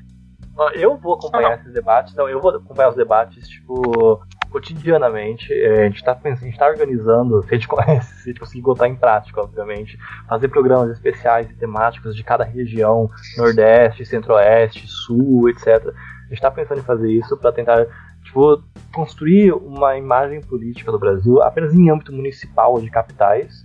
Não está algo certo, ainda não está algo bem identificado, com preferências sólidas, mas eu posso falar que eu tô esperançoso, eu posso falar que eu tô satisfeito, porque, tipo, mesmo com o Felipe, ele falou que de fato ele, vê polarização, ele só não vê mais essa, é, esse combate, né, essa, belerização. Eu tô satisfeito com isso, eu tô satisfeito com uma pessoa é, tipo, se organizar de uma forma fragmentada, mas ao menos entender que ela tem que conversar com o coleguinha para poder conseguir exercer uma atividade política minimamente funcional, porque da forma como você estava antes, você tinha o governo Lula petista, um governo de esquerda, simplesmente apelando para deslegitimização. Eu acho que isso não é política. Eu acho que falar que uma pessoa não tem legitimidade não é política. Você tem que reconhecer a legitimidade de uma pessoa simplesmente pelo fato dela existir. Tipo, eu não concordo com muita coisa que a esquerda, que grupos corporativistas fazem, mas eu concordo com a legitimidade deles. Eu acabei de falar isso com grupos de funcionalismo público, cara, que é algo que eu realmente eu tenho um certo desdenho, mas eu reconheço a legitimidade de grupos de funcionalismo público. E, bom, eu espero isso, eu espero ver mais isso na política. Eu espero ver mais isso com representatividade civil ou com mesmo representatividade partidária. Eu espero que as pessoas sentem e conversem. Eu tô vendo um bom trabalho a respeito disso. A Fundação Fernando Henrique Cardoso tá fazendo um bom trabalho. Eles juntaram, tipo, o Kim Kataguri e a Sâmia. Eles juntaram o Paulo Dino e o, e o governador do Rio Grande do Sul, que é do PSDB. Então eles estão fazendo um bom trabalho na construção de consenso da construção tipo, de reconhecimento de legitimidade. Em contrapartida, a gente tem outras podas, tipo, eu tô vendo o Safatli, eu tô vendo a Carta Capital, eu tô vendo é, mídias fundamentalistas e de nicho falando que não, a gente tem que radicalizar, a gente tem que não reconhecer a legitimidade. E eu tô muito satisfeito em ver que isso não tá dando certo. Eu tô muito satisfeito em ver o Safato de jogar um artigo no El País falando que a esquerda morreu. Porque a esquerda dele, felizmente, morreu mesmo. Cara. A esquerda radical e fundamentalista, que vale de argumentos de autoridade e monopólio de virtude para exercer qualquer atividade de representatividade política, essa esquerda morreu. Eu tô muito satisfeito. Eu quero porque eu aceito conversar com uma pessoa que me reconheça um ser humano legítimo, entende? Como uma um ente político legítimo. Eu quero conversar com alguém assim. Eu exijo conversar com alguém assim. Eu, eu tô errado em algum aspecto do que eu disse? Não, eu, Não. eu vejo que eu acho engraçado que você falou do Safadri, que hoje mesmo ele publicou meio que uma continuação desse artigo. Sério? Dizendo que a morte era. É, hoje mesmo. Né, a morte é só o início. Então, a, a sinalização dele para a morte da esquerda que estava não é uma sinalização contra o radicalismo né? Nas próprias palavras dele, é uma, uma esquerda legalista que está morrendo, que está perdendo a sua, a sua, capacidade de capitalização. Na verdade, o que o Safato mostra, ele, que ele está criticando, que é a incapacidade da esquerda de pautar o debate público. Né? Ele está justamente eh, visando uma alteridade da esquerda e uma alteridade de um projeto socialista que seja uma alternativa. Né? Mas, é isso mano, que quando a esquerda estava fazer debate público, o que eles estavam fazendo? Eles estavam negando o déficit da Previdência, eles estavam representando interesses corporativistas, eles estavam. Mano, a esquerda, ela pode, ela deve participar do debate público. A questão é, por favor, venham com dados, venham com posições verossímeis. Porque tinha a Samia negando a existência do déficit da Previdência, o Sakamoto negando a existência do déficit da Previdência, aquele lá, todo mundo pedindo uma auditoria cidadã da dívida. Pelo amor de Deus, gente, isso aí não é debate, cara. Isso é. Assim, mas a crítica do Safatri per perfeitamente, né? Isso não é um debate, isso não, isso não é funcional no ramo da administração, mas se você pegar na real política, na articulação política, o que, o que ele estava chamando a atenção é que a crítica per se não ganha voto. É, é, é você, simplesmente ser, é, você simplesmente ser oposição, você ser contra o que está aí, né, não, não gera capital político. Se você não tem um, um projeto, um vislumbre de que molde de social você pode construir. E a, é a questão que ele falou assim, a gente não deveria, não é bem as palavras que ele falou, né? né? Mas a questão é não ser favorável ou não, ser contra ou não a reforma da Previdência. Mas é que o próprio debate previdenciário já não é o debate que uma esquerda deveria estar discutindo, entende? É, a, a, a, discussão dele foi mais um campo político, propriamente, do que num campo né, de desenvolvimento cívico, de institucional, né? Porque ele tem uma concepção de democracia não a partir de instituições, mas de integração popular, né, de projeto popular emancipatório. Uhum. Não, ele deixa isso bem claro. E eu, eu concordo até com a, os critérios de representatividade, participação popular dele. Eu concordo que realmente, realmente a gente não é um país democrático. Eu concordo com muita coisa, muito dos prognósticos que ele fala. A questão é que quando ele vem com alguma solução, é algo que eu tenho que enfiar uma faca no meu ouvido, cara, porque eu não aguento. Mas, mano, eu, eu tenho uns. Acho que eu tenho dois livros dele aqui em casa, mano. Eu concordo com muitas coisas que ele fala, tipo, prognósticos. Eu só acho que a, a forma como ele tenta propor uma reforma não é reforma, é revolução ou nada. É só aquela velha agenda fundamentalista de sempre. E, mano, eu não concordo de jeito nenhum. É, veja, a gente pulou um pouquinho das eleições municipais, né? Não, a gente não pulou, a gente não pulou, porque é. esse debate é, vai vai existir esse debate, essa agenda de representatividade, grupos vulneráveis e grupos super representados, isso vai ser uma determinante em várias eleições municipais, ainda mais em é, uma cidade tão complexa, tão heterogênea quanto é São Paulo. A gente tem tipo, tem a periferias, tem o centro expandido, tem é, o, tipo, a, a, os bairros de renda média, a gente vai, a gente vai lidar com esse debate. A gente vai lidar com esse debate, cara. Agora, onde vai ser mais forte? O Nordeste vai ser muito forte. Uh, ah, uma coisa que eu queria comentar também. Eu quase esqueci. É a participação do legislativo nessas campanhas municipais, porque agora no campo, é, esse ano passado, a gente viu um embate muito forte e até de canibalização de bases eleitorais. Tipo, é PT votando contra PT, PT na, no governo votando contra PT no, na Assembleia Legislativa. Isso no âmbito municipal acontece muito também, com governos e prefeituras não conseguindo manter base municipal por causa de agendas de legitimidade, representatividade. Vereadores têm um, tipo, um forte apelo com um bairro que não, não vai ser representado adequadamente, com categorias que não vão ser representadas adequadamente. Então, o papel do legislativo hoje nos palanques, nas campanhas, ele vai ser um pouco mais é, como chama, relevante. Porque, primeiro, hoje em dia um, uma pessoa, um, um, representante legislativo, principalmente de nível municipal, ele tem que ter uma conectividade com a base muito, mas muito maior do que ele tinha há 10 anos atrás. Tipo, hoje ele tem um celular que liga ele com a base dele a 24 horas por dia, é, 7 dias por semana. E, bom, ele realmente ele precisa exercer uma representatividade de uma forma sui generis, que ele não tinha antes. E isso significa uma maior disposição. É, ele está mais disposto a perder uma base eleitoral para um, um, concorrente político. Então, a forma como o, o, ente legislativo, pessoa, representantes legislativos vão se posicionar nessa, é, nessa campanha eleitoral municipal vai expor muito de como a gente vai se comportar politicamente nos próximos anos, nas próximas eleições. Isso é algo que eu, eu realmente vou acompanhar de perto. Eu acho que eu queria tentar dialogar um pouco com o que você disse, mas voltar um pouco lá atrás. Uhum. Porque você tinha falado que você acha que vai diminuir é, todo aquele papo da esquerda e da Samia sobre a auditoria cidadã da dívida e esse tipo de coisa. Eu acho que na parte da esquerda não vai. Eu acho que eles vão continuar com grande parte desse debate, mas eu acho que o povo vai exigir medidas propositivas. Eu acho que justamente foi o que o foi o que a gente estava falando, que o Renan estava falando antes, sobre justamente só ser contra o que está aí não não dá mais voto. Você tem que fazer proposições. E eu acho que é, é esse o ponto em que a esquerda não está se achando, inclusive. Eu acho que a esquerda está se unindo muito desse momento no contra do não suportamos mais o Bolsonaro, não suportamos mais o Crivella é, no Rio. Eu acho que acho que a oposição ao Bruno Covas ela é, ela é bem menor do que ao Crivella no Rio de Janeiro e ao Bolsonaro no nível federal. É, mas eu acho que justamente é, é nessa parte em que a esquerda precisa se achar. Ela precisa se tornar de novo uma esquerda mais propositiva. Nesse sentido, eu acho que a Marta Suplicy é um positivo em São Paulo.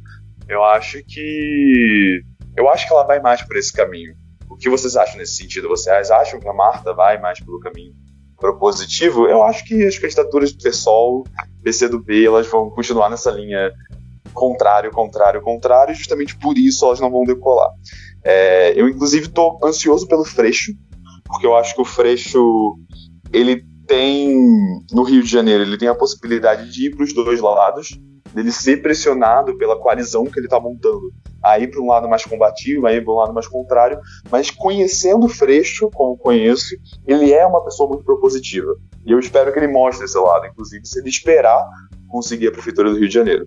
Mas o que vocês acham da Marta em si, em São Paulo? Olha, eu não, eu não tenho nada especificamente a dizer sobre a Marta em São Paulo, mas eu gostaria de chamar a atenção né, que você falou assim, da unidade da esquerda, né? A mitológica unidade da esquerda sempre foi PT, ame ou deixo. Né? Principalmente quando você tá. É, é, simplesmente quando você estava falando na, nas campanhas municipais, quando se tinha coligação, né, o grande mote era uma, uma aglutinação em volta do PT. Né? Por mais que a cabeça não fosse PT, a, a, era, era a grande força política da esquerda. E agora, dentro do cenário municipal, a gente eu acho que vai ser interessante de se observar esses novos entes, né? O próprio PCdoB, né, que está fazendo um jogo de marketing para alterar seu nome para Movimento 66, 66 não, 65. 65. É, Movimento 65, né? O Marcelo Freixo, né, numa provável, talvez, né, uma, é uma disputa sólida, né? Me parece que é uma disputa sólida pela prefeitura do Rio de Janeiro. Não sei se pelo Freixo per se ou pelo Crivella. E, mas assim, eu tenho a impressão que a Marta pode ser um, um expoente nessas eleições, né? Eu não sei, acompanhando de fora, Bruno Covas parece um prefeito relativamente bom, né? E, e é possível, pare, aparenta que vai haver uma reeleição. Eu realmente acho que eu votaria no Bruno Covas, eu vou adiantar meu voto, eu acho que ele realmente está fazendo um bom governo. A questão é que ele tá doente, né, gente? Ele tá com câncer, acabou de sair agora que vai fazer um novo tratamento, então a, saúde, questão de saúde dele é algo mais sério. E, particularmente, se aparecer um bom projeto ou uma boa campanha, Eu, eu aceito dar meu voto tranquilamente, mas tranquilamente. Uh, agora, um outro ponto. A Marta tem um histórico muito favorável aqui em São Paulo. Ela sempre foi de uma ala mais pragmática do PT. Ela votou no impeachment da Dilma favoravelmente. É uma coisa que o PT realmente dói neles, dói trazer ela de volta, ou depender dela, porque ela, ela saiu e foi pro MDB, que é algo que eu, realmente eu acho que é uma atitude bem política dela. Tipo, sair para um partido político puramente fisiológico é algo que um político profissional faria.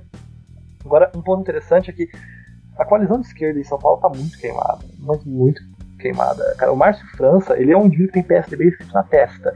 E ele não, é, é, não conseguiu se eleger quando ele foi para governo, mas ele é governo. E o Dória também estava muito disputar muito forte naquela época. Ele vai disputar agora e provavelmente ele tem chances também. O Márcio França com a Marta, eu acho que é uma linha, a liga mais forte possível. Agora, a última vez que o Haddad tentou, que o candidato do PT, que foi o Haddad, tentou se reeleger em São Paulo, ele conseguiu 16% de intenção de voto, né? Tipo, o Dória pegou no primeiro turno. E eu realmente eu não acho que só a Marta, a presença da Marta em uma aliança com o PT vai resolver isso, cara. Ela já adiantou que ela só vai fazer aliança, ela só aceita fazer uma aliança com o PT se o Haddad for participar. O Haddad já deixou claro que ele não quer participar, porque ele quer preservar seu capital político para uma eleição, uma nova eleição presidencial, e basicamente para evitar uma nova humilhação. Porque particularmente eu não acho que ele consiga, acho que ele tem esse capital político tão forte quando ele projetam em cima dele. Mas a Marta realmente é uma pessoa, uma política, ela tem um histórico benéfico em São Paulo, ela fez umas reformas estruturais interessantes no âmbito educacional, com os céus, ela implementou o bilhete único, ela acabou com as vans, com as vans clandestinas. Então, tipo, eu vejo ela como uma pessoa de propósito, né, independente da bandeira política dela. Eu votaria na Marta, se me só voltasse pro PT, bem claro que eu votaria, porque eu sou um indivíduo pragmático, eu vejo mais é, proposta do que cor de bandeira. Mas ainda assim tá muito. tá muito. É, como chama? heterogêneo, cara. Eu não consigo ver o que vai acontecer. Eu vejo o Bruno Covas se reelegendo, mas se a Marta vier com o Márcio França, eu vejo ele se elegendo também. Realmente eu não tenho o que falar, cara, tipo, agora. Mas a princípio, muito a princípio, cedo, né? muito cedo, cara. Tem que ver campanha, tem que ver debate. E, cara, é muito cedo. Isso é interessante, porque eu acho que ele tem um contraste bem grande com a eleição do Rio eu diria que desde agora já tá mais ou menos certo quem é, quem é a tríade que vai pro segundo turno, assim. É, então, assim, acho que o panorama geral da eleição do Rio, eu. Por mais que as pessoas do Rio com as quais eu tenho conversado não gostem do Marcelo Crivella como prefeito, eu acho que ele é um candidato forte Inclusive, acho que ele tem sim prospecto de reeleição, no sentido de que ele é o principal candidato que une os neopentecostais no Rio, que são uma força muito grande, é, e ele domina a máquina. E a partir do momento que ele domina a máquina, ele pode tentar convencer as regiões do Rio que se aproveitam disso, né, se aproveitam da máquina, é, em especial a zona oeste do Rio, que é né, conhecidamente dominada por grupos paramilitares, que tem outro nome que a galera gosta de chamar comumente, né, chamadas milícias. É, então, assim, acho que o Crivella, justamente, com esse apoio neopentecostal que é fortíssimo no Rio, acho que nunca pode ser subestimado.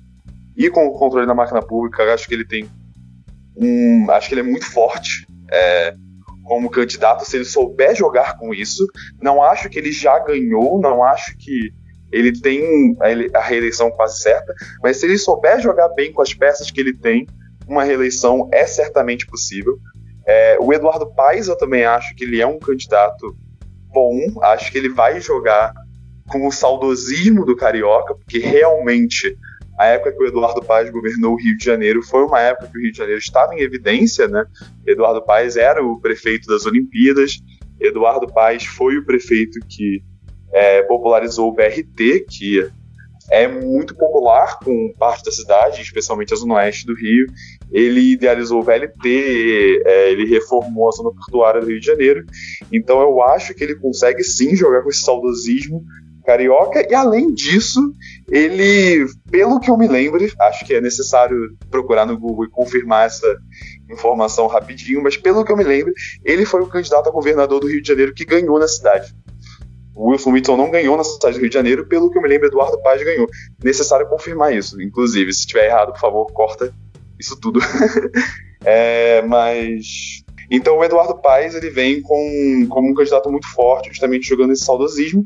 Mas o Marcelo Freixo, ele já tá o quê? Acho que na terceira tentativa de se tornar prefeito do Rio de Janeiro, sempre é, chegando muito próximo no segundo lugar, né, o nosso Vasco da Gama da política carioca. É, então, o Freixo ele sempre tem uma candidatura muito forte que consegue chegar muitas vezes ao segundo turno do Rio, justamente sendo uma oposição a esses governos mais à direita e de funcionalismo da máquina, que é o que o Eduardo Paes representa nas candidaturas do Freixo. Ele sempre vai contra o Eduardo Paes pela relação de, de políticos corruptos, como o Sérgio Cabral e o Pezão, e justamente pela, pelo aumento das milícias no governo dele. E ele vai conseguir contra o Marcelo Crivella justamente por todo o conservadorismo e pela ineficiência da prefeitura dele. Então, Marcelo Freixo ele também vai ser uma candidatura interessante, é, mas ele tem, ele tem dois aspectos que são muito importantes é, em relação à candidatura do Freixo. Ele, primeiro, tem que conseguir unir a esquerda na sua coalizão, é, porque parece que o Molon vai sair como candidato, que já diminui um pouco a base do Freixo, pelo que não se sabe ainda né, se outros partidos vão lançar candidatos, o PDT não está muito convencido ainda. Ali tem que ver se o Freixo vai unir e tem que ver o quão propositiva vai ser a campanha do Freixo. Que se o Freixo conseguir fazer uma boa campanha propositiva, apontando os erros dos adversários, ele também tem uma boa chance. É, então, acho que esse panorama geral das eleições do Rio é importante se dar e é legal mencionar que desde agora, desde o início do ano, ela já está muito bem consolidada. Provavelmente a gente já sabe quem tem as maiores chances de ir para o segundo turno. A questão agora é quem realmente vai desses três, né? Porque só podem ter dois no final. A gente vai comentar os debates depois. A gente vai comentar os debates depois. Mas enfim, alguém quer adicionar mais alguma coisa? É, eu, eu, não que isso vá necessariamente para o podcast, mas eu queria fazer uma pergunta que me corrija se eu estiver errado. Pelo que parece, Marcelo Freixo não é um candidato de periferia no Rio de Janeiro. Ele não é um candidato é, de periferia. A, a, a, então, mas não, ele não tem um potencial coro na periferia? Ou você acha que uma questão religiosa seria um impeditivo? Assim? Então, o Freixo, ele normalmente ele a, a, maior porcentagem de voto dele é na zona sul do Rio, que normalmente é a, é a, região mais rica realmente do Rio, especialmente o bairro de Laranjeiras, que é sempre um bairro que vota muito à esquerda, normalmente é o bairro que mais vota no Freixo. É, só que assim, não se engane em achar que o pessoal não tem inserção nas comunidades cariocas, ele tem. É, só que não consigo dizer, mas tenho a forte impressão de que ele não é a maior força política em boa parte das periferias do Rio de Janeiro. É, com certeza o neopentecostalismo ele é maior é, em várias regiões, especialmente na zona oeste do Rio, o neopentecostalismo ele é muito forte. E tem uma coisa que tem de se mencionar do Rio, que é importante, que eu já mencionei antes, mas que vale a pena mencionar porque é uma coisa que não existe muito em outras capitais, que é a questão das milícias, que é a questão de, de que parte da cidade, uma parte relevante, é controlada por grupos armados, e esses grupos armados sim controlam quem pode fazer campanha lá dentro. É, e normalmente é nesses pontos onde o pessoal começa a perder. Porque o pessoal não tem tanto espaço assim para fazer propaganda nas regiões dominadas por, por grupos armados, e isso é negativo para eles. É, vou falar que com isso o Freixo perde a chance de ganhar? Não acho que perca. O Freixo já foi para o segundo turno das eleições de prefeito do Rio várias vezes, já chegou perto de ganhar. Ele, eu realmente acho que para o Freixo é uma questão de medo dos das pessoas que votam mais ao centro e mais à direita e uma questão de ele não ter uma abertura de conjuntura nas, eleições, é, nas eleições que ele disputou até hoje. Eu acho que essa abertura de conjuntura tá positiva para ele, justamente porque o Crivella ele se demonstrava como representante dessa direita muito fortemente, essa direita falhou. Ela não administra bem a cidade. É, realmente a aprovação do Crivella é bem baixa.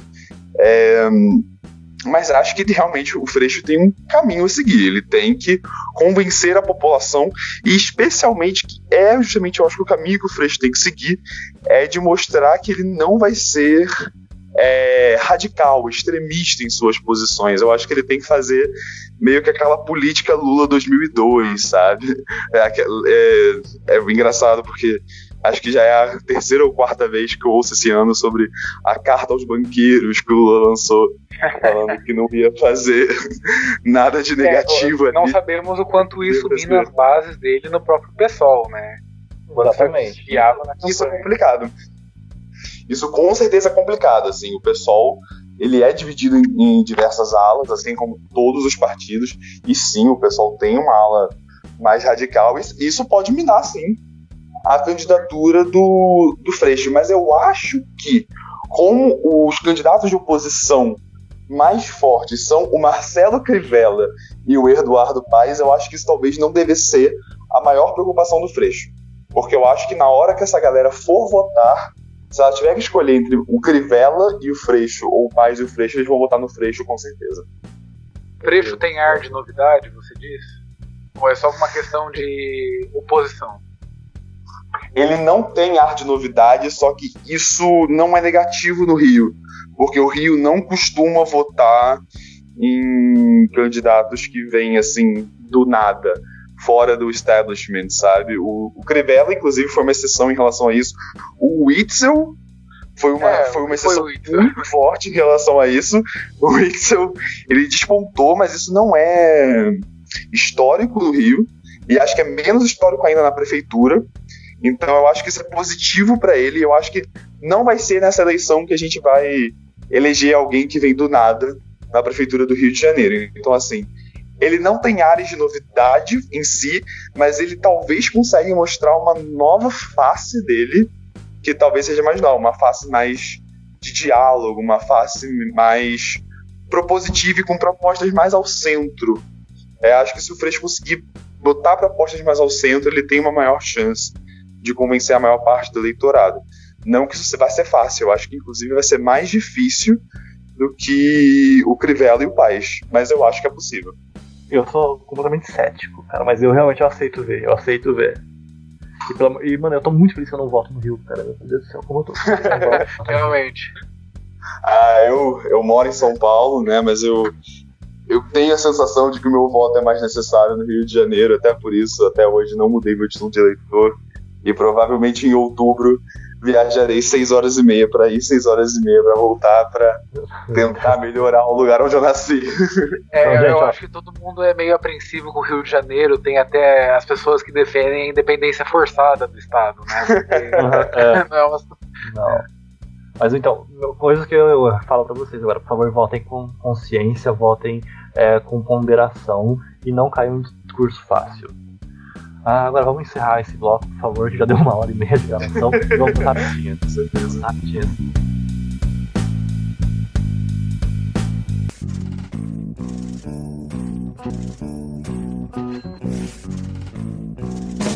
Bom, tem gente que não gosta, mas a gente até que é chegado numas rapidinhas. Rapidinha número 1. Um.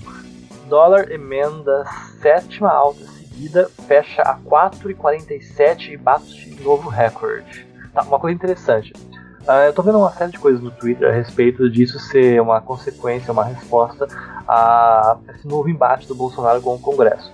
Isso não é, tá tendo uma queda drástica em todas as bolsas ao redor do mundo por conta do é, coronavírus, que virou uma pandemia, isso é uma questão séria. É, a gente está enfrentando um momento difícil na saúde pública, na saúde pública está refletindo no ambiente econômico.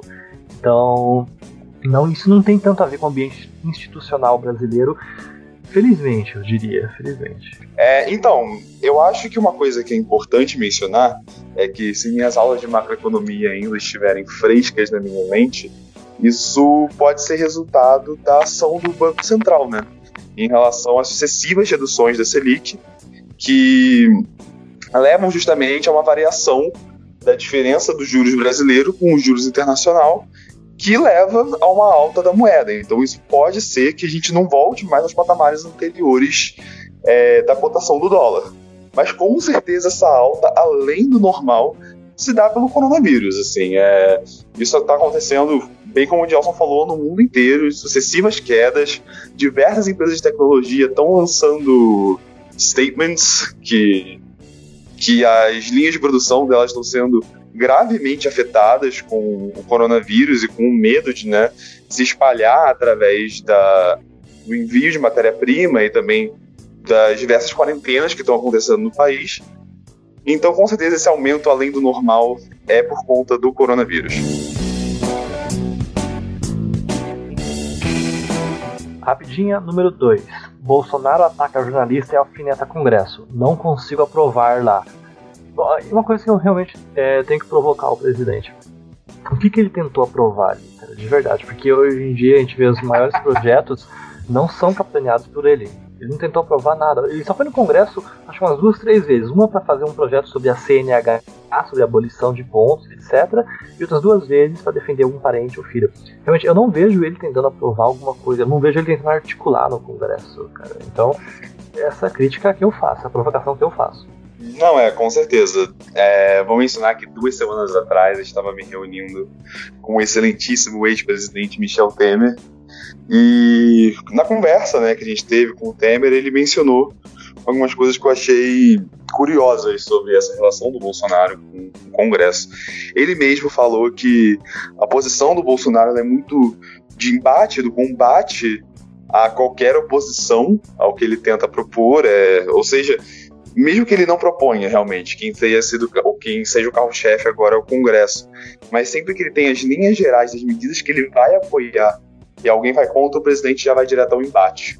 Isso é totalmente negativo em relação a praticamente tudo que ele deseja aprovar, porque o governo é feito de negociações, como inclusive, pelo que eu me lembro, o próprio presidente falou, duas semanas, o ex-presidente falou duas semanas atrás, o Temer. E além disso, o Temer fala que justamente essa foi uma consequência que ele trouxe para o Brasil. Ele, ele bota como legado do governo dele uma participação maior do Congresso nas decisões do país. E eu acho que isso realmente se mostra. Assim. Desde, desde o governo Temer, o Congresso tem estado, tem estado muito junto das discussões de proposições do país e agora com o Bolsonaro está liderando. O que eu acho que mostra uma falha propositiva no governo do Bolsonaro, justamente no sentido de que ele é muito imbativo, mas na hora de propor, quem consegue efetivamente propor e aprovar os projetos é o Congresso. Então, com certeza, o Bolsonaro, ele acho que no mínimo deve repensar um pouco a maneira com, com a qual ele lida com a mídia e com o Congresso no geral.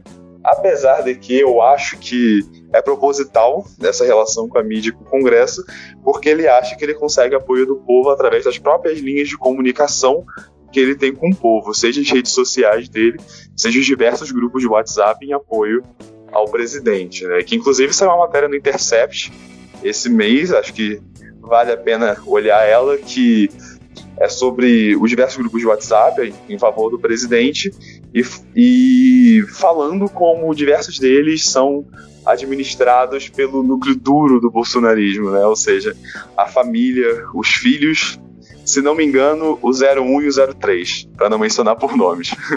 Muito bem. Renan? Então, eu gostaria, gostaria de colocar em dúvida a ação do presidente como se fosse com o intuito de capitalização política, né? É, é uma coisa que a gente sempre se pergunta, né? Por que, que o Bolsonaro tem essa postura? É, ele realmente está pensando e é, criando um, um, grande projeto de divulgação do bolsonarismo por meio desse tipo de ação, ou isso é um traço da personalidade dele que ele simplesmente não consegue ocultar e ele age dessa maneira e ele tem um afeto que ele tem que ser autêntico o tempo todo, né? E uma eventual capitalização seria uma consequência disso, né? Faz sentido a gente pensar numa articulação? Faz, justamente pela questão de de difusão de informações falsas. Agora, você, é, se a gente colocar, por exemplo, um caso que ele fala a demissão do Paulo Guedes não está em, que, em questão, sem absolutamente ninguém ter perguntado isso, gerando uma crise institucional no próprio governo, né, é a gente colocar em questão a capacidade, o cacife político do Bolsonaro, né, toda, em toda a sua personalidade. Uh, rapidinha, número 3 Estamos próximos de 300 casos suspeitos de coronavírus, disse o secretário da Saúde. Medo. Ah, acho que um comentário importante e bem rápido é sobre o tempo de incubação do coronavírus dentro do paciente, que se não me engano vai até 14 dias. Então, acho legal falar pra galera, basicamente, que antes você ter um, você pode ter o coronavírus, você pode estar transmitindo sem emitir sintomas por 14 dias, então tomem cuidado, galera, doenças se proliferam de maneira talvez um pouco descontrolada e não acho que a ação do governo esteja sendo suficiente para coibir que o coronavírus se espalhe nem no Brasil, nem em São Paulo. Então, mas assim, é uma gripe, mata só 2% de quem pega, não que isso não seja relevante, são pessoas, são vidas humanas. Mas é isso, galera, muito álcool gel, evitar botar a mão no ferro do metrô, e é isso, meu povo. Muito bem. Eu gostaria só de chamar a atenção para um fator que pode ser epidemiológico, né? Que o Brasil ele não tem um serviço uniforme de, de saúde pública. Então, muito, principalmente nas cidades do interior, você vê grandes centros, né, grandes hospitais que aglomeram toda uma região. O quanto que isso, numa eventual pandemia, pode ser um fator de difusão do vírus é uma coisa a se prestar atenção. Né? E eu creio que a, as nossas secretarias de saúde e o, e o SUS, de uma maneira geral, devem ficar atentas. Última rapidinha, rapidinha número 4. Congelamento de concursos adia planos de candidatos e fecha cursinhos. Gente, isso uh, já estava insustentável. Tipo, situação de concurso público, essa indústria de concurso no Brasil estava completamente insustentável. Tipo, a gente tem mais é, curso de direito do que todo o resto do mundo somado. Então realmente, tipo, estava formando um concurseiro. Eu fui aprovado nessa leva, cara. Eu, eu fiz direito para concurso público, depois eu meio que larguei mão. Eu peguei um pouco de raiva e frustração com a cultura de, de cursinho. Porque realmente estava insustentável. E agora a gente está colhendo os frutos das escolhas que a gente tomou como nação ou como país. A gente escolheu organizar uma cultura de cursinho e agora o gasto público fala não, volta. A gente vai ter que voltar. Gente. É, eu só fico um pouco receoso né, na área da educação, porque a gente vem sofrendo com déficit de professor sistemático e a questão da contratação pela falta de concurso tem sido uma coisa muito complicada em muitas cidades. Então, eu, eu não sei, eu, eu tenho, gostaria só de pontuar esse receio, né? Ah, não, tem, falta, determinados pontos faltam não, tem a discrepância mesmo em nível municipal, estadual e federal. É verdade, é uma grande verdade. Esse pessoal eles estão é, focando em concursos de nível estadual e federal porque são os maiores remuneração. Isso é uma grande verdade mesmo. Perfeito. Mas, enfim, gente, era isso que a gente tinha para comentar com vocês. Desculpa se a gente se alongou demais, que nem o episódio aqui. Esses dois temas que a gente apresentou. Eu que peço desculpa, o seu trabalho de edição vai ser infernal. Na verdade, não, esse é o trabalho do Júlio, gente, é o trabalho do Júlio. Mas, enfim, é. Tipo, esses dois temas, eles foram temas meio que sensíveis mesmo, são temas que realmente tem conteúdo pra gente fazer e falar. Eu agradeço a participação do Felipe e do Renan. Eu espero que eu possa contar com a participação deles aqui de novo, que realmente foi um debate muito bom, foi um debate muito produtivo. E, enfim, eu espero que vocês aí de casa tenham gostado e que acompanhem a gente, que ouçam os outros episódios, porque a gente falou muita coisa aqui que a gente já falou de uma forma diferente ou complementar em outros episódios. Eu gostaria, por favor, que vocês ouvissem ou que vocês ao menos se dignassem a comentar e apontar erros e etc. Mas muito obrigado pelo tempo e atenção de vocês. Vocês querem falar mais alguma coisa, por favor? Falem, falem. É, eu agradeço muito pelo convite e, e, a oportunidade de contribuir para o debate de alguma forma. Né? Eu acho que é muito enriquecedor quando a gente circula essas ideias, né? apesar dos temas serem bem sensíveis mesmo. Espero que ninguém aqui seja xingado. Ai, eu fiquei surpreso, cara. Eu nem, nunca fui xingado aqui de verdade. Tipo, eu sou chamado de comunista, socialista, ou às vezes é, até mesmo social-democrata, mas normalmente não acontece. Né? É, eu queria agradecer pelo convite. Acho que é sempre muito produtivo debater. Acho que é necessário na conjuntura que o país está hoje. Acho que é toda uma manifestação da liberdade de expressão e espero que tenha ajudado a galera a se aprofundar um pouco mais nesses temas e a ter mais material para pensar na sua própria opinião. E também pedir alguma desculpa se realmente sou uma pessoa que gosta de falar, gosta de me comunicar Então, pedi alguma desculpa, talvez eu tenha me alongado um pouco. E é isso, gente. Muito obrigado. E espero estar aqui mais vezes, podendo falar bastante. Gente, então era isso que a gente tinha para vocês. Muito obrigado. Bom dia, boa tarde, boa noite. Até uma próxima.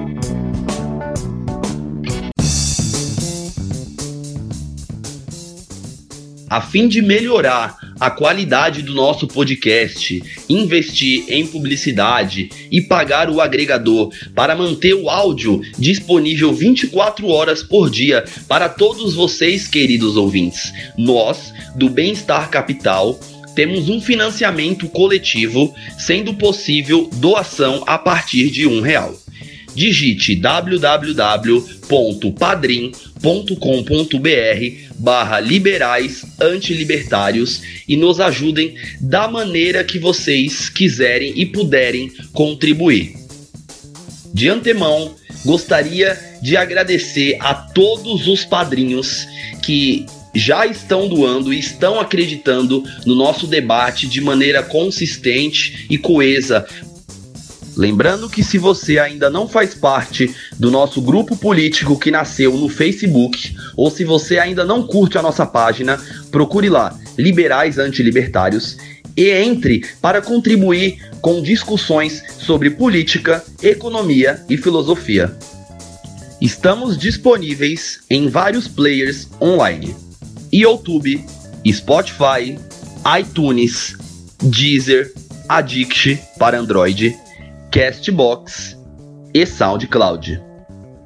Se vocês quiserem ter um contato mais direto comigo, Alex, com o Dielson, com o Júlio ou com a Débora, tiverem críticas a fazer, sugestões, enfim, quiserem mandar um texto, alguma declaração de amor, mande um e-mail para liberais anti temudo